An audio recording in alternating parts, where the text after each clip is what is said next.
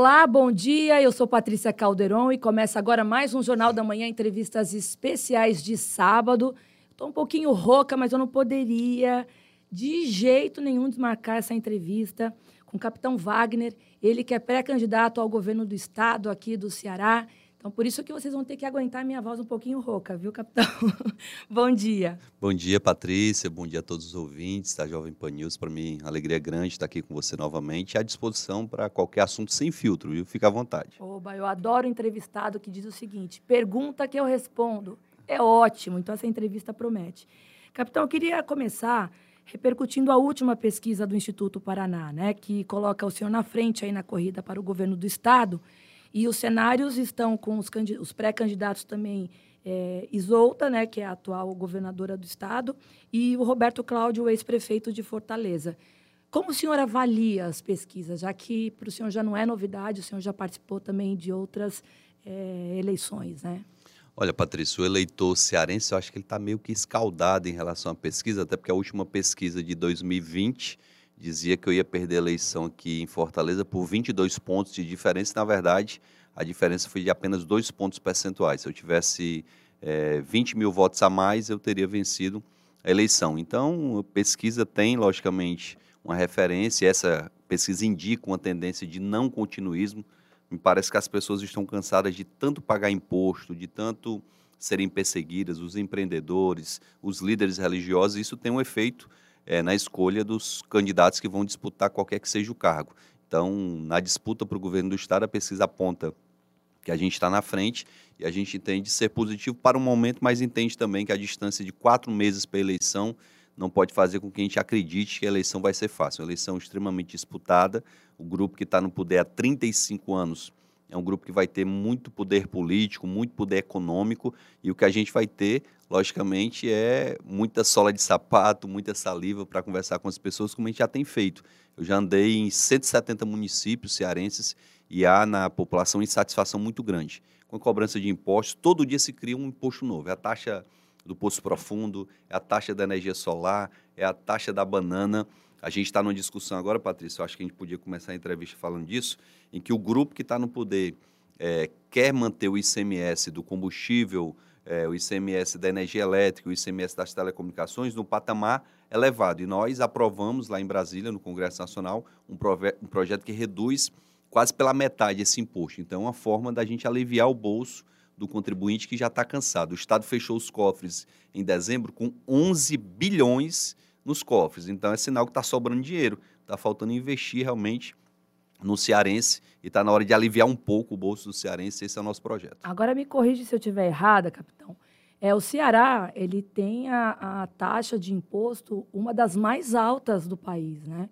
Porque a gente sabe que é tudo que entra de produto aqui dentro do Ceará é taxado além do imposto daqui o percentual do estado que é de, é, de destino, né? De destino e o, o, por exemplo, se é de São Paulo, quando entra no estado do Ceará, taxa-se aqui e a diferença de lá. É isso? É isso mesmo. É por conta disso que os produtos aqui no estado, do estado de Ceará são tão caros. A gente pega o combustível no Ceará, a gente pega um Ceará pobre como é o nosso, tem o segundo combustível mais caro do Nordeste e o quarto mais caro do Brasil.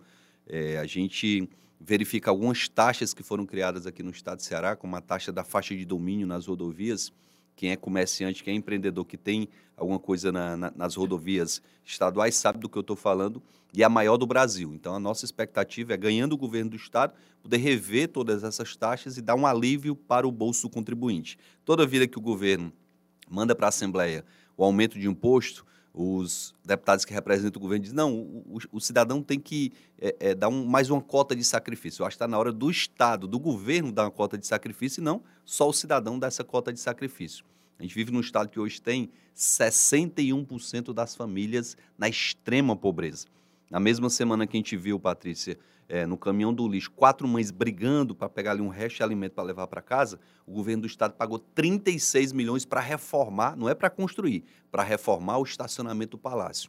Com 36 milhões, o governo poderia comprar 360 mil cestas básicas para matar a fome desse povo. Então, a opção do governo foi fazer essa reforma. Então, isso mostra que nós temos um governo rico, com um povo extremamente pobre, no caso, o povo cearense. Antes de falar dessa reforma, eu queria ainda é, trazer ainda para o assunto das, das taxas, né, das, das, cobranças altas de taxas e impostos aqui do nosso estado, porque é um assunto que reflete na mesa do consumidor, né? Porque os produtos que são taxados aqui, então está difícil para botar também comida na mesa. E o senhor comentou também dos combustíveis, o gás de cozinha.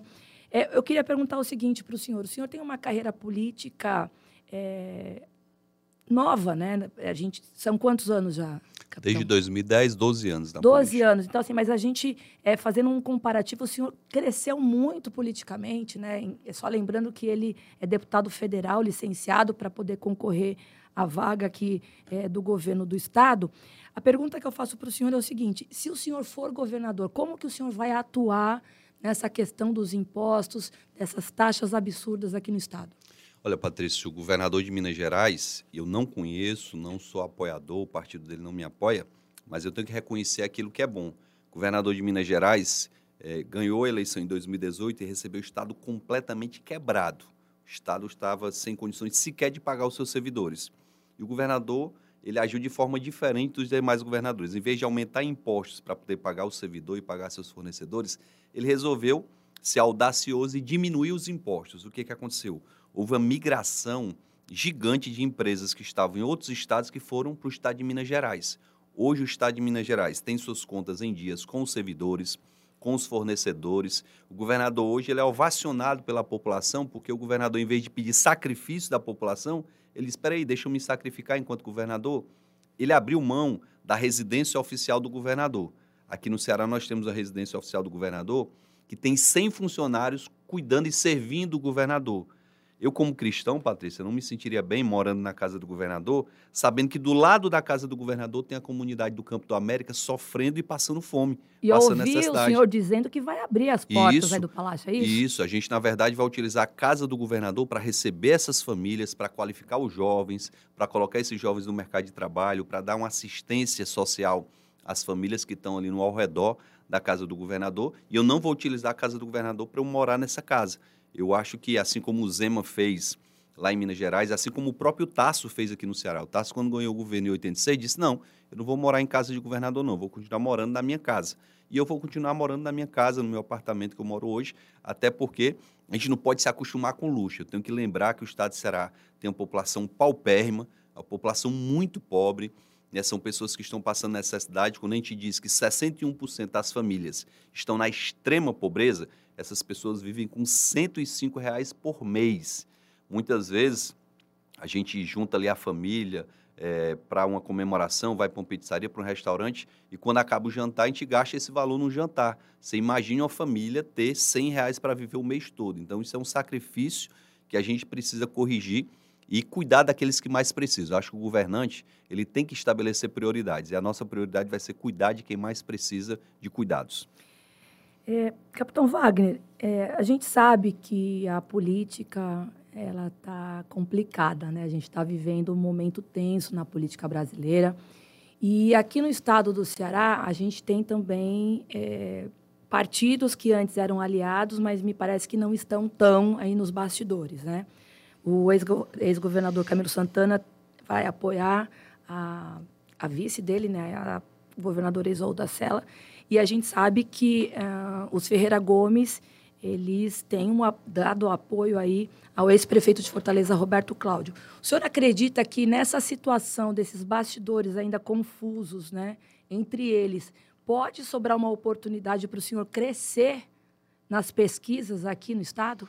Olha, Patrícia, eu aprendi muito. Foram seis eleições, eu estou indo para a sétima, e a gente, em todas essas disputas, acabou por se convencer que o eleitor ele está preocupado quem é que vai matar a fome dele, quem é que vai gerar emprego e renda, quem é que vai diminuir a violência, quem é que vai fazer os equipamentos de saúde funcionar realmente, e não com brigas de políticos. Enquanto eles estão brigando para definir quem vai ser o candidato que vai representar o projeto deles, a gente está trabalhando, está andando pelo estado de Ceará, está conversando com as pessoas, olhando no olho, mostrando que é, a nossa história é muito parecida com a dessas pessoas que passaram por dificuldades. Eu fui criado na periferia de Fortaleza, meu pai se sacrificou muito para me criar com dignidade, a minha mãe também. Então, é, enquanto eles brigam, a gente trabalha, a gente apresenta os projetos que vão tornar o estado será um local muito melhor para viver. Hoje me assusta conversar com uma pessoa como a Raniele, que eu conversei lá no Crato, uma mãe de três crianças.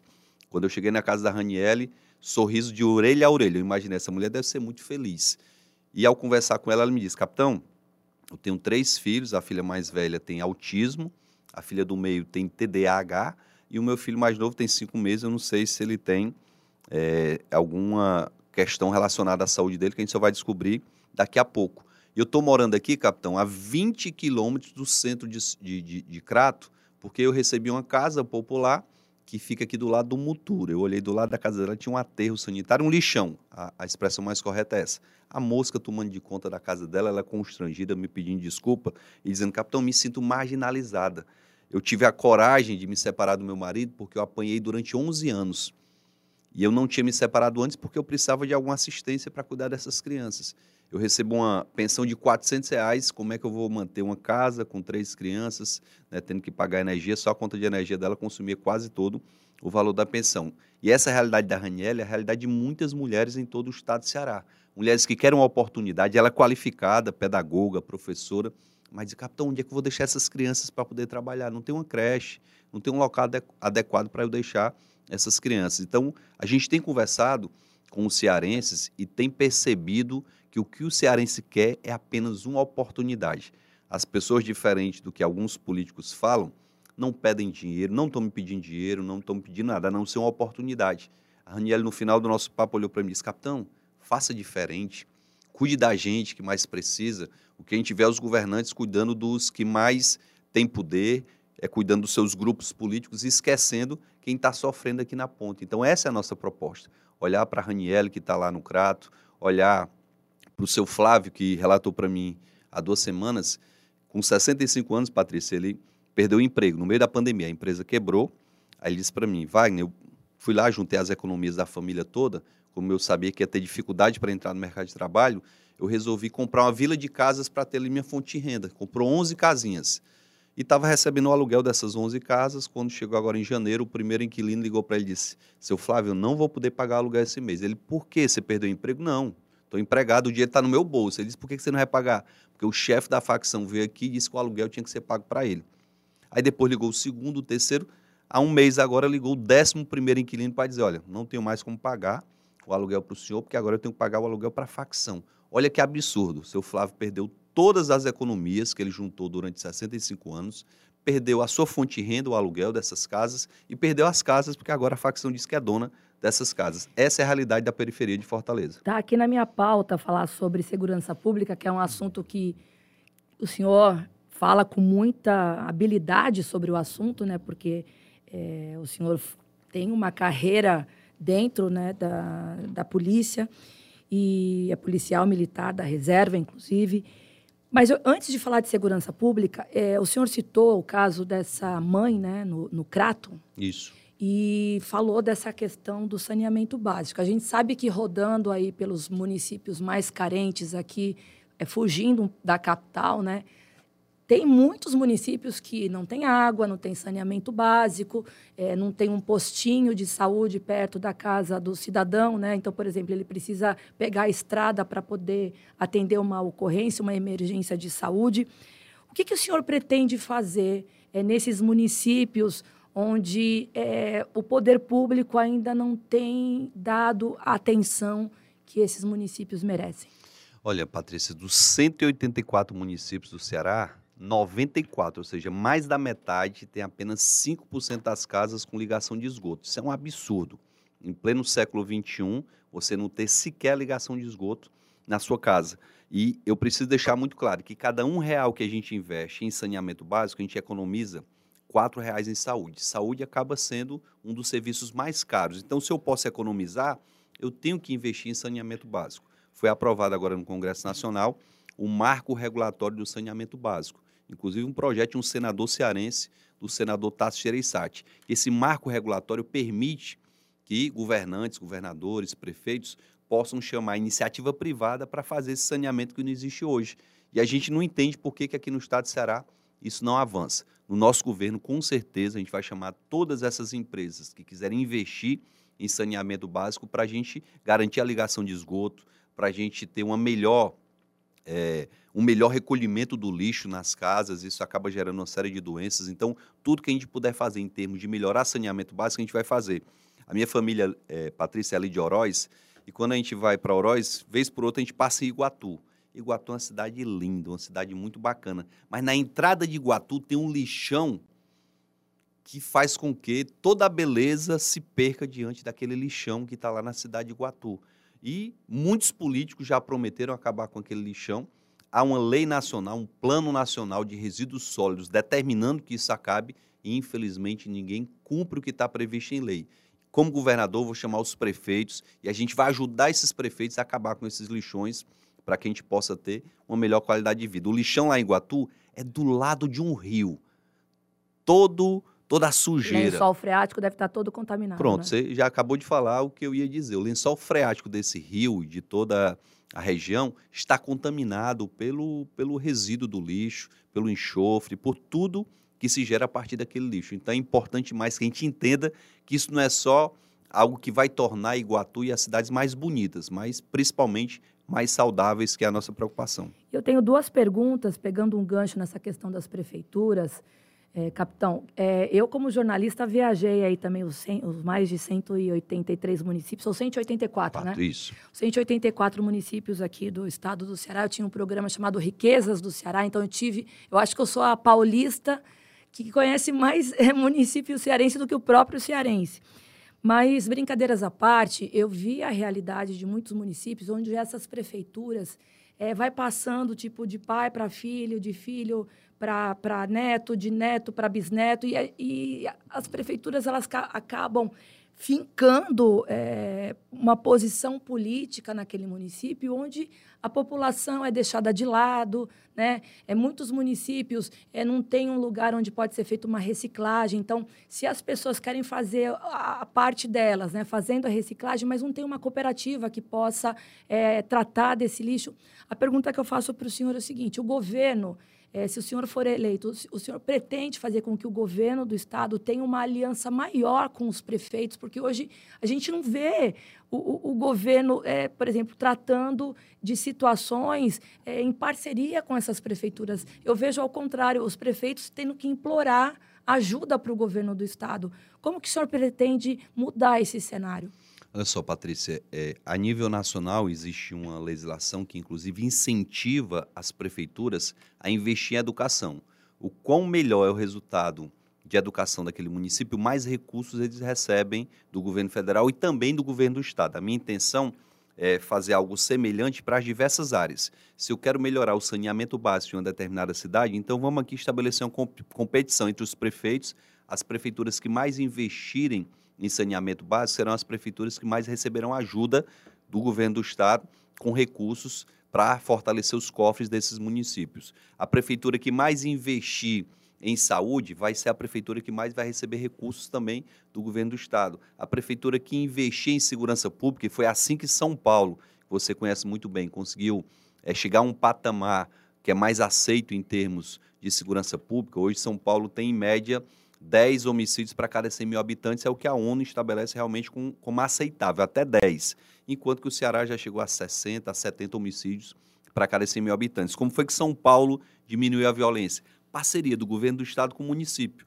O governo do estado disse: olha, para o município que criar sua guarda municipal, eu vou aportar X de recursos. Então a gente vai fazer a mesma coisa. Tem muitos municípios cearenses que não têm sua guarda municipal, que não têm órgãos que trabalhem diretamente nessa questão da segurança pública. Criou a Guarda Municipal, a gente vai ajudar com viatura, vai ajudar com armamento, a gente vai ajudar com colete, com treinamento desses guardas municipais. É uma forma de você incentivar os prefeitos a ter o recurso necessário para implementar essas medidas. Sai ganhando a prefeitura, o governo do estado e quem ganha mais é a população, porque os prefeitos vão estar estimulados a criar medidas na saúde, na, no saneamento básico e também na segurança pública. É, Para quem está ouvindo a gente aqui pela Rádio Jovem Pan, depois pode acompanhar também ao vivo pelo YouTube, as nossas redes sociais. Eu estou aqui ao lado do Capitão Wagner, ele que é deputado federal licenciado é, e está correndo aí para a pré-candidatura ao governo do Estado. É a segunda vez que o senhor participa da eleição ao governo? Não, duas para prefeito, a primeira para governador. A primeira para governador. É, eu, muita gente pensa que o Capitão Wagner só fala de segurança, né? porque ele é um policial militar reformado. Mas ele fala de vários assuntos e eu vou provar para o meu ouvinte Jovem Pan, porque eu já tive a oportunidade de entrevistar ele várias vezes. E é muito interessante porque ele, ele tem todo um perfil de um político que tem que realmente estar tá preparado para todas as áreas. Eu queria falar um pouquinho de preservação ambiental, porque nós temos um estado riquíssimo em belezas naturais, né? É, orla de praia, dunas. Então, a gente tem rio, a gente tem lagoa, a gente tem duna, a gente tem serra, a gente tem mar, a gente tem sertão. Só que eu também viajo muito, adoro viajar, adoro uma praia, e a gente percebe, capitão, que muitas dessas áreas de praias bonitas, elas não têm é, uma coordenação ou uma vigilância, né? É, é por exemplo, eu vou dar um exemplo. É, carros veículos na, no meio da areia, no meio da duna, onde não pode, onde é de preservação. E a fiscalização naquele ambiente não existe. A gente sabe que é lei nacional né, de, de trânsito que não pode transitar pela orla, pela areia, pertinho do mar. E gente, é o, que, o que a gente mais vê. Eu tive esse final de semana em Caraizinho de Amontada, juro, é, eu flagrei várias vezes carros passando assim quase atropelando turista, banhista e criança correndo para lá e para cá e, e, misturado com carro e o motoqueiro passando em alta velocidade sem capacete e a gente vê que falta fiscalização. Na praia do Preá, no município de Cruz, um, um lugar que eu também frequento, é algo surreal. Então, eu, eu pergunto para o senhor, além da questão da preservação ambiental, porque a gente sabe que esse trânsito na, na orla de praia invasão de duna, é, dos a gente tem o Parque Nacional de, de Jericoacoara. O que, que o senhor pretende fazer para poder trabalhar em parceria com esses municípios para evitar esse tipo de, de dano ao meio ambiente? Gente, eu, eu, vejo as dunas elas estão se acabando. A duna pôr do sol em Jericoacoara ela não existe mais.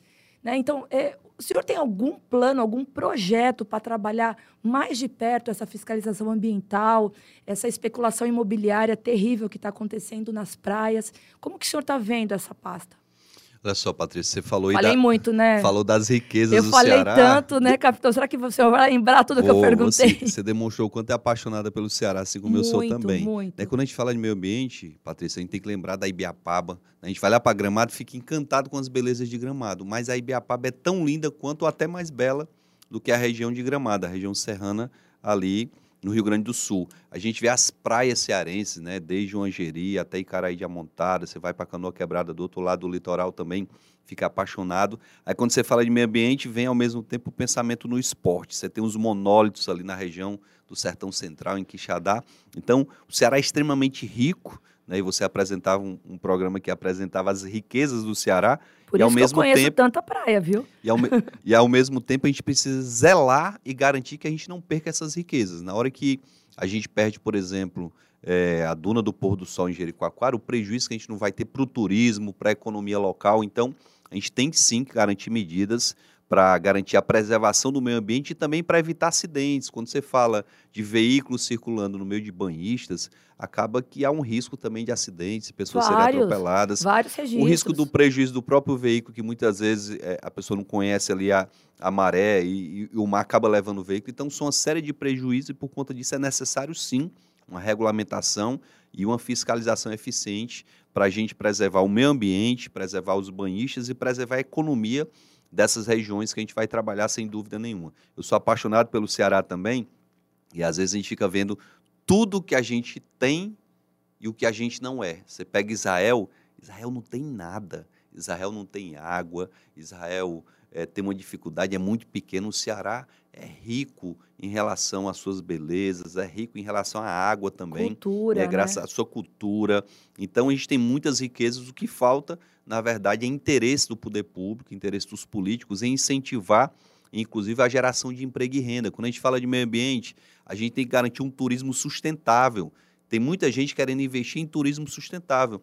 E Caraízinho de Amontada, que você falou, se tornou hoje um point que a gente tem que ter cuidado para que a gente não venha degradar aquele espaço, para continuar bela, uma praia bela, uma praia atraente. Né? Jericoacoara tem uma, uma característica peculiar. É, tinha gente defendendo que a gente asfaltasse o caminho até Jericoacoara. Deus me livre. E o que, e o que, que Jericoacoara ia ter de diferente, senão aquele caminho no meio das dunas. Então, é, é, muito importante que a gente conheça o nosso estado, que a gente conheça as belezas desse estado e entenda que a questão ambiental precisa ser preservada, ao mesmo tempo que a gente tem que incentivar a economia sustentável. Isso dá para se fazer.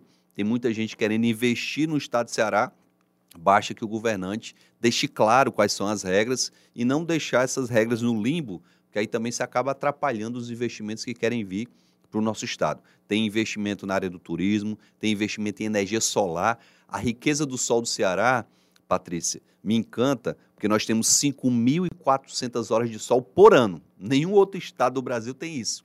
Minas Gerais tem a metade disso e se transformou no estado que tem o maior número de empresas de energia solar. Por quê? Vou repetir o que eu falei no começo da entrevista. O governador teve a coragem de reduzir os impostos. E se a gente está reduzindo imposto, a gente está atraindo empresas. Se a empresa se instala, mais empregos vão surgir. Quem ganha com isso é a população. Essa é a nossa perspectiva. Capitão, a gente falou tanto no primeiro bloco que está no finalzinho, mas eu espero você no segundo bloco, porque a gente tem mais bate-papo aqui com o Capitão Wagner. Eu tô rouca, mas ainda tem mais entrevista para o segundo bloco. A gente volta já já.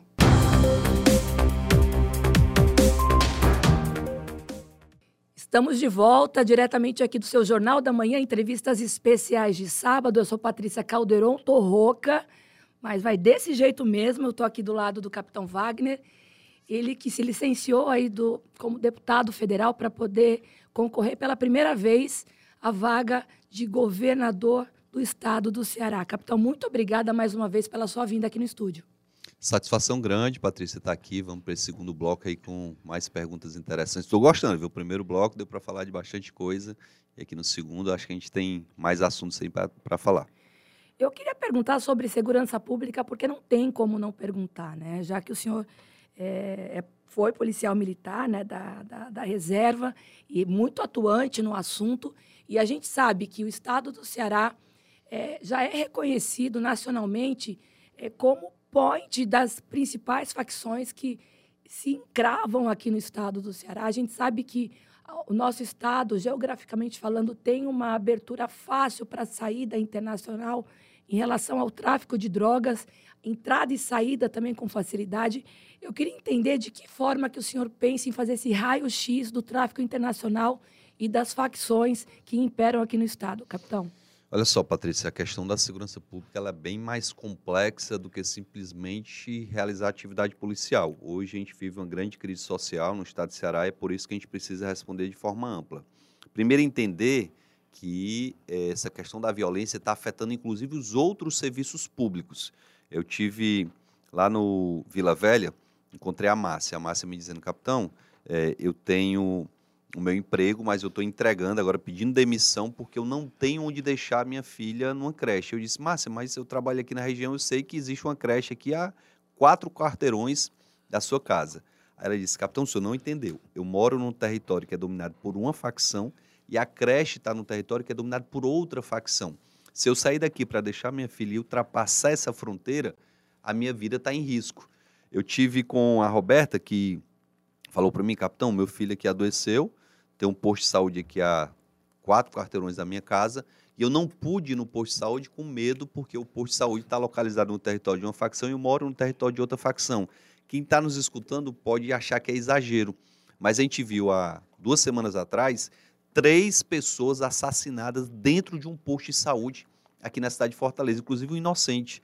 A gente viu em Monsenhor Tabosa há 15 dias uma família, um cidadão com 70 anos, um jovem com 12 anos, um outro rapazinho com 14 anos, que foram mortos dentro de casa. Uma chacina que matou três integrantes da mesma família e depois matou uma quarta pessoa que não era da família. Isso tem assustado muito a população e tem assustado, inclusive, também os investidores, pessoas que querem vir para o estado de Ceará e têm medo da violência aqui localizada. Mas o que a gente vai fazer de diferente deles? A primeira coisa que eu digo, não vamos fazer acordo com facção. Pode ter certeza disso a nossa polícia não vai perseguir cidadão, como perseguiu nesses dois últimos anos.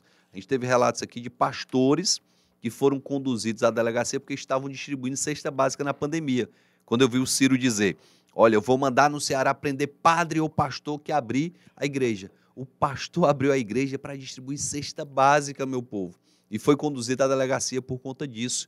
Muitos comerciantes estavam trabalhando escondido, porque o governo mandava a polícia fechar os comércios. No nosso governo, o cidadão de bem vai ser protegido pela polícia. Nós vamos dobrar o número de policiais nas ruas através de novos concursos, pegando o policial que quer trabalhar na sua folga e colocando ele para trabalhar na sua folga, fazendo re, uma redistribuição do, dos efetivos policiais, da Polícia Militar e da Polícia Civil. A gente vai agir com inteligência. Hoje nós temos um sistema tecnológico aqui no Estado, será que é subutilizado?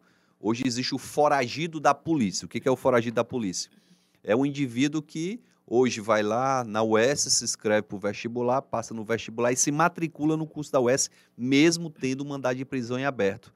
Essa mesma pessoa pode ir lá na Assembleia Legislativa, entrar na Assembleia, visitar o gabinete de um deputado e ir embora sem que ninguém faça nada em relação a ele. Que pode ir é, no equipamento de saúde, no posto de saúde, é consultado, porque o cadastro da polícia fica só com a polícia. No nosso governo, esse cadastro vai ser compartilhado com os demais órgãos e esse indivíduo não vai ser mais foragido da polícia, sim foragido do Estado, porque a gente vai ter um sistema de cadastro de todos os cearenses, inclusive com leitura facial.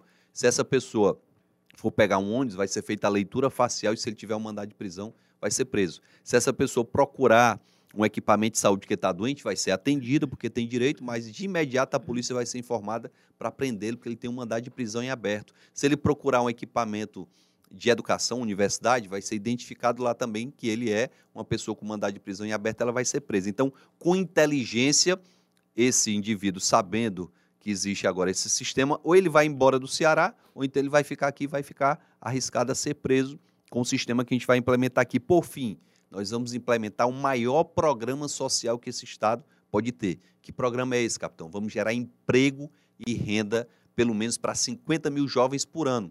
Eu sou fruto da Escola Técnica Federal do Ceará. Eu fiz o curso de eletrotécnica lá.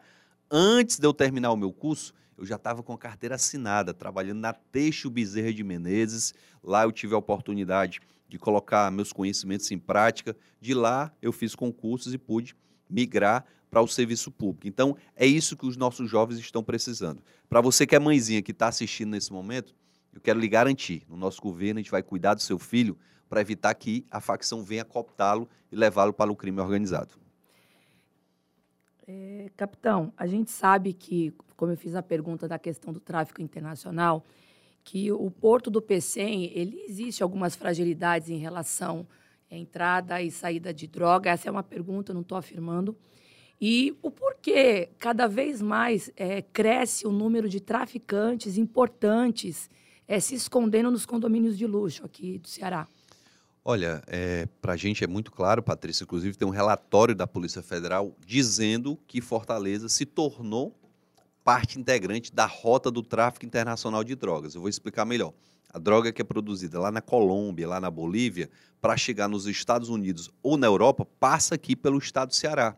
Acho que todo, todo mundo viu no ano passado uma aeronave turca que foi abordada aqui no aeroporto de Fortaleza e tinha 1.200 quilos de cocaína dentro desse avião. Esse avião, inclusive, foi apreendido. Eu falo com muita satisfação, Patrícia, que eu fui autor de uma lei que determina que qualquer bem que for apreendido com o traficante, esse bem ou é destinado para a polícia utilizar, ou então ele é leiloado e o dinheiro é destinado à polícia para combater o crime organizado. Esse avião agora está indo para a Polícia Rodoviária Federal para combater o crime. Como aquele helicóptero do GG do Mangue, que foi apreendido aqui, hoje faz parte do acervo da CIOPAE por conta dessa lei que nós apresentamos. Então, é muito clara a participação das facções atuando no estado de Ceará e o grande problema é que as próprias autoridades do Ceará sabem que essas facções têm pacto com políticos locais, que financiaram campanhas de prefeitos, campanhas de vereadores, campanhas de deputados, e todo mundo sabe quem são, e infelizmente nenhuma ação é feita contra isso.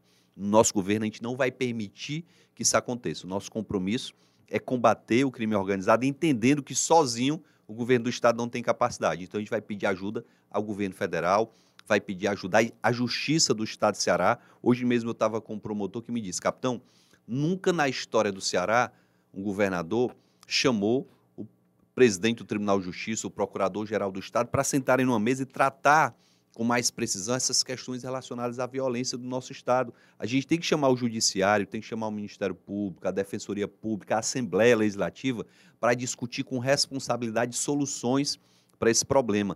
A gente já teve aqui algumas tentativas de instalar na Assembleia a CPI do narcotráfico, a CPI das facções. Nunca permitiram que essa CPI fosse instalada. Por quê? Porque se fosse investigar, iam descobrir que o político A, o político B, o político C tem acordo com facção, recebe financiamento de facção. Tem facção hoje vendendo merenda escolar em prefeitura. Tem facção hoje oferecendo serviço de transporte escolar nas prefeituras. E isso precisa ser quebrado. Ou a gente tem um governador com pulso firme para enfrentar isso, pedir apoio do governo federal. Se preciso for, manda a Força Nacional para cá. Se preciso for, pede apoio de outros estados. O que não dá é para ficar dizendo para todo mundo que vai resolver e não resolve. São 16 anos prometendo reduzir a violência e ela só aumenta a cada ano. Mas existe essa fragilidade no Porto do PC? E nós falamos do aeroporto. Eu queria entender do porto. Porto existe sim, até porque muita carga, né, na medida que é, a gente tem um, um, um, trânsito maior de cargas no Porto do Pecém, há necessidade de uma fiscalização maior por parte da Polícia Federal, por parte das autoridades locais. Existem informações, inclusive de ex-funcionários do Porto do Pecém, de que lá ocorre com muita é, frequência o transporte de produtos contrabandeados, que ocorre com muita frequência o transporte de drogas. Inclusive, a gente já teve algumas apreensões, mas a gente precisa de um fortalecimento desse trabalho de fiscalização, tanto nos portos como nos aeroportos, para evitar que o Ceará continue sendo parte da rota do tráfico internacional de drogas. Se a gente con conseguir conter é, essa circulação de drogas, de armas e produtos que são contrabandeados, com certeza, ao mesmo tempo, a gente vai reduzir a violência aqui e aquilo que você falou anteriormente, de termos aqui em Fortaleza, termos no estado de Ceará, muitos criminosos que estão morando em condomínio de luxo, eles vão procurar outro meio de vida, vão ter que procurar outro estado para cometer o crime deles, porque a gente vai dificultar essa ação. Na medida que o criminoso tem a certeza da impunidade e a certeza da facilidade, ele investe nesse estado e é o que está acontecendo no Ceará. É, capitão, a gente sabe que os celulares dentro dos presídios, não só no Ceará, mas no Brasil todo, é, as facções, os traficantes, eles atuam dentro dos presídios, de dentro para fora, dando as ordens, né? Para quem está tá nas ruas. Aqui no Ceará, existe algum projeto para poder é, colocar esses bloqueios de sinais nos presídios aqui do Estado? Isso já existe? É, é projeto que nunca foi para frente? Eu, eu, eu, não sei, eu queria que o senhor explicasse para a gente. Olha, quando eu era deputado estadual, inclusive, a gente defendeu a instalação desses bloqueadores. Né? Eu fiquei na Assembleia até 2018 e quando eu saía da Assembleia eu dizia, olha, só tem uma forma de disciplinar os presídios cearenses. É o governador ter a coragem de chamar alguém de pulso firme para assumir a gestão penitenciária. É, inclusive, entreguei para o governador um plano com 30 projetos para a segurança pública. Um desses projetos era a criação da Secretaria de Administração Penitenciária. O governador criou essa secretaria. Eu tenho a alegria de ter sido a pessoa que sugeriu a criação da secretaria e chamou para gerenciar essa secretaria um homem de pulso firme e coragem, que é o Mauro Albuquerque, que eu não posso, por ser opositor do governo do Estado, deixar de reconhecer o trabalho que o Mauro fez nos presídios. Hoje os presídios cearenses são disciplinados, hoje é, a gente tem a convicção, até porque visito os presídios frequentemente, que essa circulação de celulares ela diminuiu, se não 100%, 99%, e no Ceará não há mais essa facilidade de uso de equipamentos celulares nos presídios cearenses. Então, o problema foi quase que sanado integralmente e a gente, inclusive, parabenizou o secretário Mauro, reconheceu o trabalho dele e a gente não pode desmerecer simplesmente por sua oposição ao governo o que aconteceu nesses quatro últimos anos é, que teve o secretário Mauro à frente da Secretaria de Administração Penitenciária. Capitão, eu queria falar um pouquinho de política. E a gente sabe que agora o senhor é presidente estadual do União Brasil aqui no estado, né, do Ceará. É, eu queria entender como que está o palanque aqui no estado do Ceará. E me parece que tem novidade. Um passarinho me contou que tem novidade aí junto com o PL. Eu queria que o senhor explicasse para a gente. Rapaz, acho que você está com bola de cristal, viu? Que a coisa é tão tem, nova, você já está com novidade assim. Tem já, passarinho me, me, contando aqui no, no rabinho do meu ouvido aqui, viu? Esse informante é bom. Deixa eu começar aqui pelo União Brasil, né? No final do ano passado a gente viu o líder político do grupo opositor dizer que jamais nós pegaremos União Brasil. E Deus nos abençoe eu assumir a direção estadual do partido. E por que, que União Brasil é tão importante? É o maior partido do Brasil e vai nos permitir conversar com muito mais cearenses. Na medida que a gente está realizando encontros pelo Estado de Ceará, na medida que a gente traz novos apoiadores para o nosso projeto, a gente vai ter a capacidade de alcançar muito mais cearenses. Para falar um pouquinho do nosso projeto que vai gerar emprego e renda, para falar do nosso projeto que vai cuidar das mulheres com a precisão que precisa se cuidar da saúde feminina, da questão da maternidade, é, de outros assuntos relacionados, inclusive ao autismo, que a gente vai falar também durante a entrevista. Então, União Brasil nos fortaleceu muito nesse sentido. Nós temos aí o apoio do Avante também, já garantido e declarado. Nós temos o apoio do PTB também, que é um outro partido de médio porte que vai estar conosco nessa batalha. E a gente tem conversado muito com outros partidos. O PL é um dos partidos que a gente conversa. Eu não sei quem foi que trouxe essa informação para você. Eu sou bem informada. Mas a gente deve ter já na próxima semana aí uma declaração nacional do PL, o, inclusive o presidente estadual do PL está indo para Brasília dia 7 para conversar com a Nacional para definir os rumos do PL aqui no estado de Ceará. E eu tive em Brasília na, na semana anterior e lá nos foi informado que o PL vai estar conosco nesse projeto para 2022. Pode, inclusive, compor nossa chapa majoritária. Hoje a gente tem a definição do candidato a governador, mas não tem ainda a definição de senador, de vice e dos suplentes. Então, o PL pode estar integrando essa chapa, porque é um partido grande, traz tempo de TV também, e foi um partido que me disseram que os opositores, inclusive, deram entrevista dizendo: o PL não vai ficar com o Wagner. Mais uma prova de que o nosso projeto está crescendo e as pessoas estão acreditando. Patrícia, o que eu preciso deixar muito claro é que a nossa prioridade é conquistar os cearenses. Logicamente que os partidos que vierem nos ajudar, os partidos que vierem contribuir com esse projeto serão muito bem-vindos. É, há inclusive uma discussão, o pessoal quer discutir muito o debate eleitoral a nível nacional e esquece de debater os problemas do Ceará. Minha casa é o Ceará, eu vou cuidar do Ceará e é por conta disso que a minha prioridade é discutir e debater a questão do desemprego. São 700 mil jovens que nem estudam e nem trabalham. É discutir a miséria que tomou de conta do Ceará, 61% das famílias cearenses estão na extrema pobreza. E discutir também essa questão relacionada ao aumento da violência no Ceará, que só tem duas justificativas. Ou o governo é incompetente para combater a violência, ou pior ainda, tem acordo com as facções, porque nada justifica o aumento da violência no estado de Ceará como tem aumentado. Então são esses assuntos que a gente quer debater, que a gente vai debater, e nesse debate, nessa discussão, cada dia a gente tem recebido novos apoios de pessoas, inclusive, que pensam diferente a nível nacional, de pessoas que pensam diferente a nível municipal, mas que acreditam que o nosso projeto é o melhor projeto, não só para dar novos ares ao Estado do Ceará, mas principalmente para ter uma nova forma de fazer gestão pública, diminuindo impostos e cuidando mais dos pobres. E por falar em novidades no PL, desculpa, é, o senhor essa semana apareceu em um vídeo apresentando o dono da TV União é, como pré-candidato da chapa liderada aí no Senado, né? O empresário José Alberto Bar, é Bardavil. Bardavil.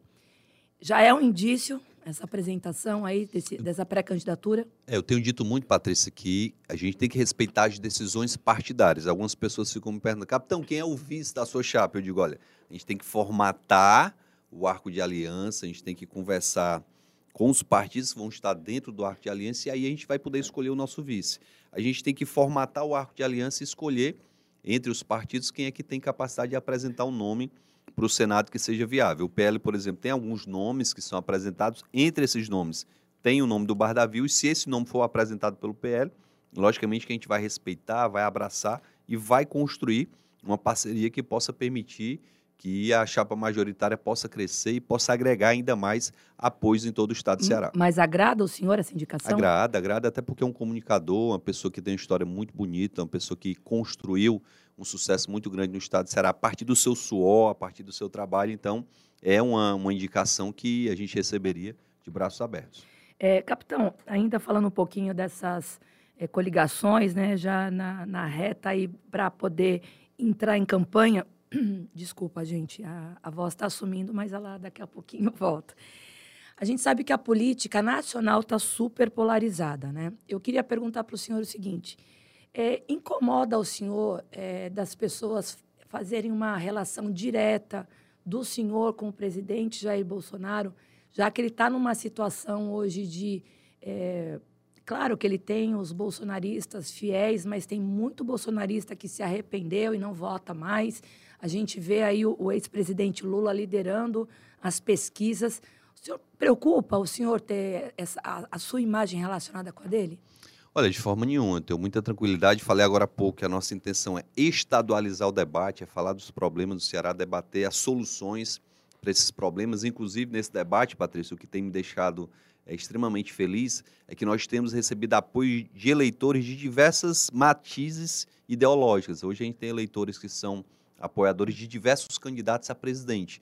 Logicamente que a gente tem uma posição que vai ser definida a partir do arco de aliança que está sendo construído, mas o eleitor ele é inteligente o suficiente para entender que eleição nacional é uma e eleição estadual é outra. Lógico que eu tenho a minha preferência, mas a gente tem que é, externar essa preferência sem querer impor a nossa vontade. Eu acho que o político que não entende o seu eleitor, que não tem a capacidade de entender, por exemplo, que tem eleitor, e eu me surpreendi, eu estava em Barbalha, é, lá na festa do Pau da Bandeira, encontrei um secretário de um município, ele olhou para mim e disse assim, capitão, eu voto no Ciro e voto no senhor para governador. Tem algum problema? Eu disse, de forma nenhuma.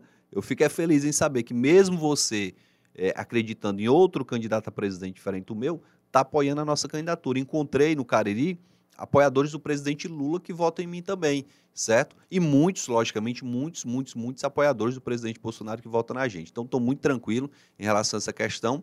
É, vou cuidar do Estado de Ceará. Me preocupo muito, Patrícia, eu tenho dito isso muito nas entrevistas, com o clima de extremismo que se apresenta no período pré-eleitoral. Peço muito às pessoas, desses encontros que a gente está, está tendo pelo interior, que as pessoas, em vez de agredirem quem pensa diferente, possam argumentar, falar, olha, Capitão Wagner defende menos impostos. Capitão Wagner defende mais emprego. Capitão Wagner defende uma segurança pública mais eficiente. O Capitão Wagner defende uma saúde onde os equipamentos de saúde funcionem adequadamente, em vez de estar agredindo um eleitor que pensa diferente da gente. Eu acho que é assim que a gente vai conquistar a maioria, com respeito a quem pensa diferente, com a fala mansa e calma. É, eu tive nesse evento em Barbalha também, algumas pessoas usaram palavra de ordem. Em todas as situações eu sorri, abracei as pessoas, aplaudi, até porque a gente tem que respeitar nesse processo democrático quem pensa diferente da gente. Se a gente for querer agredir quem pensa diferente da gente, a gente vai ter um clima de guerra. E eleição não é guerra, eleição é a festa da democracia que precisa ser estimulada, a paz, a harmonia e principalmente os argumentos para convencer o eleitor e cada cearense que está acompanhando o nosso trabalho. Ah, os jornais trouxeram essa semana é, reuniões que já estão sendo discutidas em Brasília para definir justamente essa questão do PL no Ceará, que vai apoiar ou não vai apoiar a candidatura, mas a gente já cravou aqui. Quero trazer essa novidade aqui para o Jornal da Manhã Entrevistas, que PL está com o senhor. Graças a Deus, muito feliz com isso. Repetindo, tem que respeitar a decisão local, né? O presidente estadual está indo para Brasília, vai receber, logicamente, a informação lá, vão conversar, vão argumentar e deve ver essa confirmação na próxima semana, mas estou muito feliz até porque, repito, isso vai permitir que a gente converse com mais cearenses e apresente soluções para os problemas de mais pessoas que vivem no nosso estado e estão aflitas por uma alternativa de mudança. E com essa agenda, o senhor já conversou com o presidente Jair Bolsonaro, que é da mesma sigla? Como que está sendo feita essa costura? Ele vai vir para o Ceará? Ele deve incrementar o palanque do senhor aqui? Como que está essa conversa? Já, inclusive conversei hoje por telefone com ele, conversei lá em Brasília, a gente tem conversado com o presidente Valdemar também, outros interlocutores têm agido, mas é, a conversa com os dirigentes locais é muito importante. Eu tenho conversado com a Silon, tenho conversado com os candidatos a deputados, pré-candidatos a deputado estadual, com os pré-candidatos a deputado federal. A gente não pode simplesmente querer impor a nossa vontade ao partido. A gente quer sim o tempo de TV do partido, o tempo de rádio, mas quer também a militância. A gente precisa que os integrantes desses partidos, né, principalmente aí o PL, que é um partido grande, possam levantar nossa bandeira no período pré-eleitoral, na campanha, e logicamente vamos ajudar muito também durante a gestão, porque tem pessoas extremamente qualificadas que são integrantes desse partido. O senhor se sentiu traído pelo senador Eunício Oliveira, que estava costurando uma parceria em apoiar a sua candidatura? Como que foi isso? Esse bastidor ficou tenso, não ficou? Vocês conversaram depois disso? Não, de forma nenhuma. Inclusive, hoje a gente conversa muito bem, eu converso com o senador Eunice, ele não definiu ainda a sua postura e o apoio do MDB, se, se ficará com o candidato do governo ou ficará com a candidatura da oposição. Ele tem feito pesquisas, tem realizado pesquisas, acho até que tem uma pesquisa dele que está na rua nesse momento, até porque a gente acompanha pelo TRE tudo que é registrado. Então, a gente conversa bastante e o MDB cabe sim na nossa chapa majoritária, cabe no nosso projeto, mas essa é uma decisão que cabe ao MDB. Como eu disse ao senador Eunício, eu respeito o tempo do MDB, respeito a decisão do MDB, seja vir para o lado de cá ou ficar do lado de lá. O que nos cabe é respeitar essa decisão e tentar conquistar o maior número de apoios possíveis, não só de partidos, mas principalmente do cearense. A gente tem um, um, um, ditado que diz que de 10 em 10 eleições, Patrícia, uma delas quem define é o povo. Nove delas os políticos se juntam e ganham. Essa eleição está muito com a cara do povo. As pessoas estão se movimentando, as pessoas estão conhecendo muito o nosso projeto e a cada dia a gente tem recebido muitas adesões. Hoje mesmo eu conversei com esse prefeito que me disse: é, capitão, não tem como não votar em você, porque todo o meu povo, todos os meus apoiadores aqui na minha cidade estão defendendo a sua pré-candidatura, vão defender a candidatura com certeza. Então, eu estou acompanhando o meu eleitor. Então, os políticos estão sendo guinados e levados a nos apoiar por conta dessa onda que está se criando no Estado. É, eu queria falar um pouquinho sobre renda, emprego, porque a gente sabe que o próximo governador vai ter um desafio, não só do Ceará, mas governadores de todo o país, por conta da inflação, dos preços na estratosfera terrestre, preço de gasolina, gás de cozinha. Como que o senhor pretende, é, nesse tema, trazer um pouquinho mais de tranquilidade para o cearense, caso o senhor seja eleito? Olha, como eu disse aqui durante a entrevista, está na hora do governo ter a coragem de fazer um sacrifício para beneficiar o contribuinte. E eu estou disposto a fazer um sacrifício de reduzir o ICMS da gasolina, de reduzir o ICMS da energia elétrica, de reduzir o ICMS é, eh, da telefonia, até porque existe uma lei federal que fala e trata essas questões como serviços essenciais. Imagina, Patrícia, uma pessoa que em casa sobrevive com auxílio de aparelhos que são ligados à energia elétrica e essa pessoa não tem condição de pagar a conta de luz, vai lá, a Enel corta a luz, corta a energia daquela casa. Essa pessoa vai morrer pela falta da energia necessária para fazer aquele equipamento funcionar. Imagine que pessoas trabalham a partir do seu equipamento telefônico. Né? Então, tirar o telefone de uma pessoa é tirar a sua ferramenta de trabalho. Você imagina aí para um mototaxista, para um motorista de aplicativo, para um taxista, para um, um, um, um entregador do iFood, você aumentar o valor do combustível é você dificultar a atividade que ele está desempenhando. Então, é, aliviar os impostos, reduzir os impostos, é colocar dinheiro no bolso do contribuinte e colocar alimento na mesa do trabalhador. E a gente está disposto sim a fazer esse sacrifício de diminuir esses impostos, até porque, repito, os cofres do Estado de Ceará estão abarrotados. No final do ano passado, nós tínhamos mais de 11 bilhões de reais nos cofres do Estado enquanto a gente tem 61% das famílias cearenses passando fome. A gente viu recentemente no portal da Transparência que o governo do estado pagou no ano passado só para parar o gramado do palácio 2 milhões e meio, para serviço de jardinagem 2 milhões e meio de reais. Com 2 milhões e meio, nós poderíamos comprar 10 ambulâncias para o SAMU, nós poderíamos matar a fome aí de milhares de pessoas. Então, nossa prioridade, repito, vai ser cuidar dos pequenos, cuidar dos municípios pequenos, ajudar as pessoas que lá no interior não têm emprego. A gente precisa levar emprego para o interior. Como é que a gente vai fazer isso?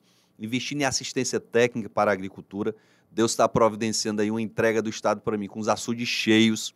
Minha família ali do Oroz, eu estou super feliz, porque o Oroz está com mais de 50% da sua capacidade. O Castanhão está com 23,5% da sua capacidade. E a gente está passando aí por um momento de muita alegria em relação abastecimento hídrico. Então, a gente tem que garantir a água para o agricultor, garantir assistência técnica para esse agricultor, para que ele possa produzir no seu município. Patrícia, a Ibiapaba está produzindo, olha só, mirtilho. Está produzindo uma fruta que produz o, o, o suco mais caro do mundo.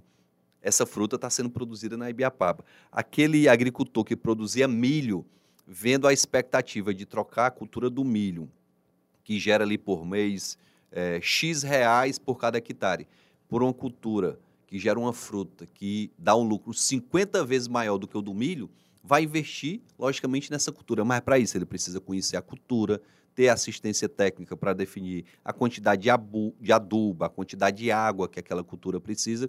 Então, investindo na agricultura, na pecuária, na, na, na no, no, gado leiteiro, o Estado de tem capacidade aí para ter é uma grande produção de leite que pode abastecer o Nordeste todo. Nós temos aqui uma empresa, que é a Betânia, que é uma das maiores fornecedoras de laticínios do Brasil. Ter uma outra empresa nesse patamar, ampliar né, a, a, a, o trabalho desses laticínios é também um desafio que a gente vai levar para o interior e com certeza gerar mais oportunidades que o que a gente precisa. A gente precisa morar no Ceará sem medo e de oportunidades, sem medo de investir, sem medo de procurar um hospital, porque o hospital vai estar funcionando, sem medo de tantos impostos, sem medo de andar na rua. É isso que a gente quer para o Estado de Ceará: oportunidade e um Ceará sem medo. Uma última pergunta, capitão. É, o senhor teve a oportunidade né, de é, visitar os bastidores de Brasília como deputado federal e saber tudo o que acontece, né, o que fervilha lá na, na, na casa.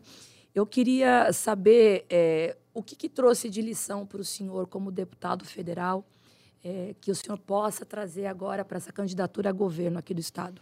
Olha, Patrícia, eu fui vereador de Fortaleza, fui deputado estadual e estou deputado federal. Essa minha presença em Brasília foi uma unção que Deus me deu para ir lá entender como é que é o fluxo de recursos. Eu estou precisando de recursos para a saúde. Eu vou ter acesso ao presidente da Câmara, eu vou ter acesso ao presidente do Senado. Tenho muitos amigos que eu conquistei nesses três anos e meio que eu estou lá em Brasília que vão me ajudar a trazer mais benefícios para o Estado de Ceará. Então foi muito bom está como deputado federal. É, foi isso que eu imaginei. A é. pergunta foi exatamente por isso. Né? Eu imagino que estando lá, é, vivendo esses bastidores, né, da, como deputado federal, o senhor consiga trazer isso para a sua candidatura a, a governo estadual. Né? A gente vai poder falar com muita facilidade como buscar um recurso em um organismo internacional que precisa de aprovação no Senado. A gente vai ter muita facilidade para falar dos recursos da bancada de deputados e senadores, que eu participei da definição desses recursos. A gente tem como falar de que forma a gente vai acessar o Ministério da Saúde, ao Ministério do Desenvolvimento Regional, ao Ministério da Agricultura, porque todas as pessoas que estão lá têm algum vínculo de amizade com a gente e isso vai trazer uma tranquilidade para a população cearense em saber que o governador tem acesso a Brasília, sabe como buscar recursos em Brasília e que isso vai trazer muitas vantagens para a população. Eu conversei com muitos empreendedores, grandes empreendedores que querem investir no estado de Ceará, no turismo, no agronegócio, na energia renovável, é, na energia solar, na energia eólica. Então, tudo isso vai favorecer investimentos que virão para o estado de Ceará, gerando emprego, oportunidade, que é o que o cearense precisa e quer. Como que é a relação do senhor com Arthur Lira? Muito boa, tenho uma excelente relação com o presidente Arthur Lira, votei nele para presidente da Câmara, tenho uma boa relação com o Rodrigo Pacheco também, é, nenhuma dificuldade. Davi Alcolumbre, que foi presidente do Senado, é integrante do nosso partido e pode nos ajudar lá em Brasília a trazer recursos para o Estado de Ceará já se colocou à disposição para tudo isso. Então, as grandes figuras de Brasília conhecem o capitão Wagner, sem dúvida nenhuma, vão me ajudar a trazer investimentos para o Ceará e para trazer oportunidades para cada cearense que precisa. Capitão, eu queria passar aqui um tempinho a mais conversando com o senhor, mas o programa está chegando ao final. Eu gostaria de agradecer demais, é sempre um prazer falar com o senhor. A gente consegue é, ter as respostas é, respondidas assim de uma forma prática, de uma forma que o, o, ouvinte consiga entender um pouquinho mais sobre política. Até quem não entende de política, durante esse bate-papo consegue é, fazer o, o teu pensamento em relação às eleições. Queria pedir desculpas pela minha voz. É isso, eu tenho que agradecer o seu sacrifício, mesmo rouca. Mas a agenda do capitão tá tão atribulada que a gente está tentando marcar essa entrevista já faz tempo. Então eu adoeci hoje de manhã, então eu não. É, adoeci não, eu tô rouca, né? Não, não tenho nenhuma, nenhum tipo de doença transmissível, gente, por favor. Estamos na pandemia, mas a gente está aqui, fiz os meus testes, não é Covid. Mas eu não queria desmarcar justamente por conta disso, porque fica complicado depois uma agenda. Mas muito obrigada e eu queria que o senhor falasse agora com o teu eleitor aí, ó. Tem uma câmera na sua frente. Patrícia, primeiro lhe agradecer, né, por vir mesmo rouca com essa dificuldade aqui para nos entrevistar e olhar para o cearense que está nos assistindo nesse momento, está nos escutando e dizer para ele que a gente tem uma oportunidade un, única, né? Hoje a gente corre um grande risco de continuar tudo como está, de continuar com os hospitais sem funcionar, de continuar é, com a violência crescente, de continuar com esse desemprego e com as famílias na extrema pobreza e optar por algo diferente e optar por uma oportunidade para que o cearense possa, de fato, ter mais dignidade. Eu posso garantir para quem está nos assistindo nesse momento que a gente não vai gastar com um palácio uma casa para o governador. Essa casa vai ficar à disposição da população mais carente ali da região do Campo do América que você não vai precisar pagar 2 milhões e meio para parar o gramado do palácio, porque isso é desnecessário. Nem tampouco pagar 36 milhões para reformar um estacionamento de um palácio. A nossa prioridade vai ser cuidar das mães, cuidar das crianças, dos jovens que nesse momento fazem parte de um exército que está sendo cooptado pelo crime organizado para dar oportunidade para esses jovens, para que as mulheres possam ter sua independência econômica.